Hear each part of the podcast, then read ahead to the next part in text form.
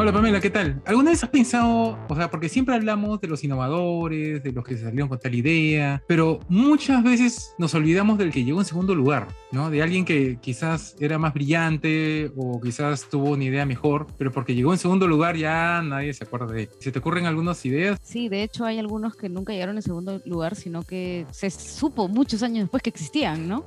o sea, estaban en el otro lado del mundo, pero es interesante, ¿no? Porque hablemos del reconocimiento o del no reconocimiento en las innovaciones, ¿te parece? Ok, hablemos de eso. Estación Innova, el podcast de innovación de IBIS. IBIS, eficiencia B2B para crecer. Con la colaboración del Hub de Innovación Minera del Perú y mildemonios.pe. Gracias al Comité de Innovación de la Sociedad Nacional de Industrias y a la Universidad La Salle de Arequipa me acuerdo haber leído que cuando fue la carrera espacial, para llegar a poner la primera persona en el espacio, a poner la primera astronauta en la Luna, había una desesperación por ser el primero, justamente, porque existía esta idea de que nadie se iba a acordar de la segunda persona. De hecho, todos nos acordamos del primer cosmonauta, el ruso Gagarin, pero nadie se acuerda quién fue el segundo o el tercero, o casi nadie se acuerda en todo caso. Lo mismo pasa con la primera persona que llegó a la Luna. Hay una frase que dice, no hay una segunda chance para una primera impresión.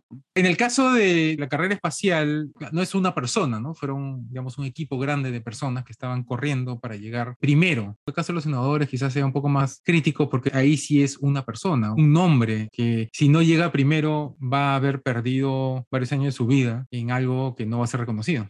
Sí, incluso lo que suele ocurrir es que es más común de lo que uno cree que los descubrimientos o las invenciones se den en paralelo, ¿no? Lo que pasa es que, como bien dices, hay personas que tienen ya la suerte de estar en un entorno en el que publicas o te exponen, te ganan por algunos años, meses, días y quedas, como tú dices, grabado como el primero en. Eso pasa ahora más seguido, que hay mucha más interrelación entre los innovadores, ¿no? De tal manera que el típico innovador hoy en día es alguien que da el siguiente paso sobre la base de un proceso que ha sido desarrollado por muchas otras personas hacia atrás. La famosa frase esta de que yo soy un enano parado en los hombros de gigantes, ¿no? De tal manera que una de las críticas que se hace es que por eso es que son tan poco responsables, o sea, los que dan el siguiente paso no están siendo completamente responsables sobre un aparato nuevo que están creando o una nueva innovación o un nuevo proceso, porque solamente están asumiendo la responsabilidad del último pasito, no de todo lo que ha estado atrás de ellos. Bueno, es que cada vez hay más pasitos, ¿no? Cada vez el conocimiento es más y no menos, quiero creer, ¿no?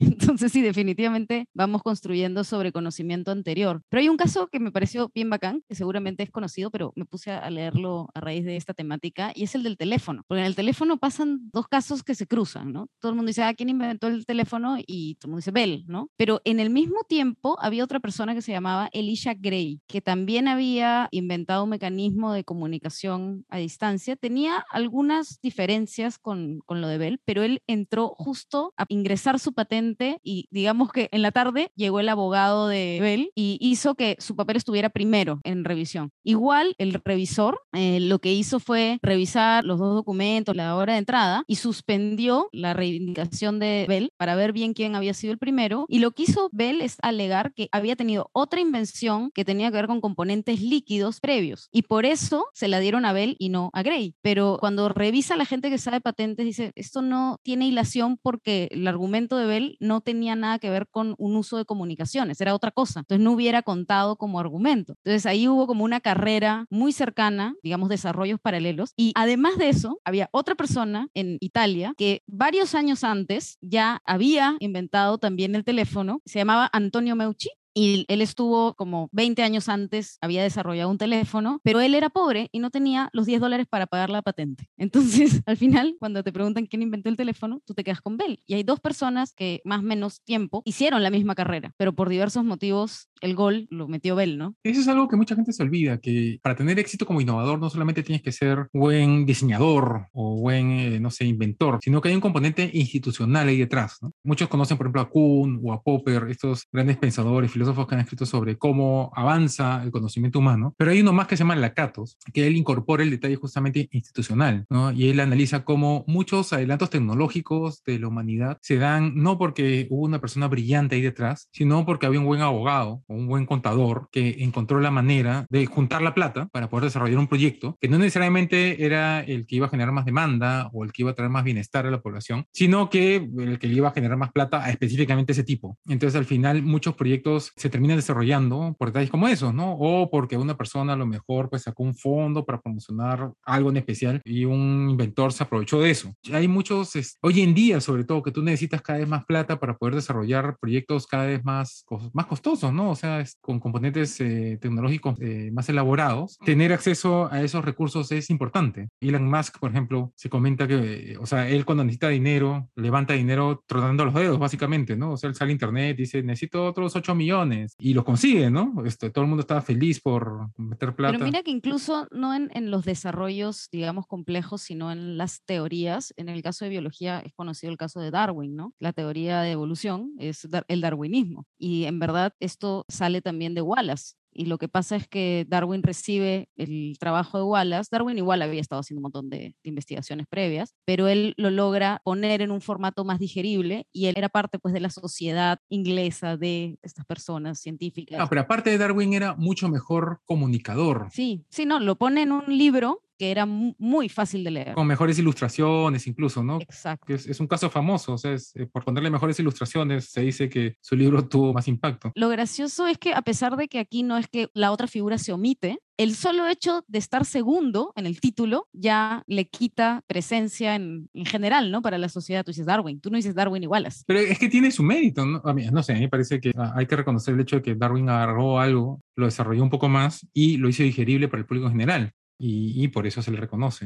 En economía hay varios casos como esos. Este, Nash, por ejemplo, que seguramente has visto la película Humanamente Brillante, cuando él se salió con estas teorías de teoría de juegos y de, no sé, de puntos óptimos, nadie lo entendía porque el tipo estaba loco. Sus textos, sus charlas eran indigeribles. Recién cuando otros economistas que venían detrás de él han digerido lo que él había publicado y han empezado a publicar textos que eran básicamente, oye, por si acaso lo que Nash quería decir era esto otro. Ahí la gente recién se dio cuenta que Nash era un genio, ¿no? O sea que, wow, había resuelto muchos problemas que por mucho tiempo se había intentado resolver. La, la genialidad viene por el lado de entender o digerir mejor el conocimiento que generó otro. Sí, definitivamente. Y los contextos importan, ¿no? Yo justo estaba averiguando también otras personas que no han tenido el reconocimiento y no sabía que había una mujer a la que ahora se le reconoce el primer programa de computación, que es Ada Lovelace, y que en realidad lo que hizo fue ayudar a un amigo y que finalmente terminó generando un algoritmo más complejo y recién después de muchos años después de muerta lo han reconocido como un programa de computación y le han dado el mérito, ¿no? Pero claro, en ese contexto, digamos que no había muchas, muchas plataformas para que pueda ser reconocida, ¿no? Bueno, así hay muchísimos nombres, ¿no? Quizás los que están escuchando este episodio se les ocurra algún otro y nos puedan ayudar colocándolo acá como comentario o nos pueden mandar un mensaje. Eh, si no, pueden sugerir temas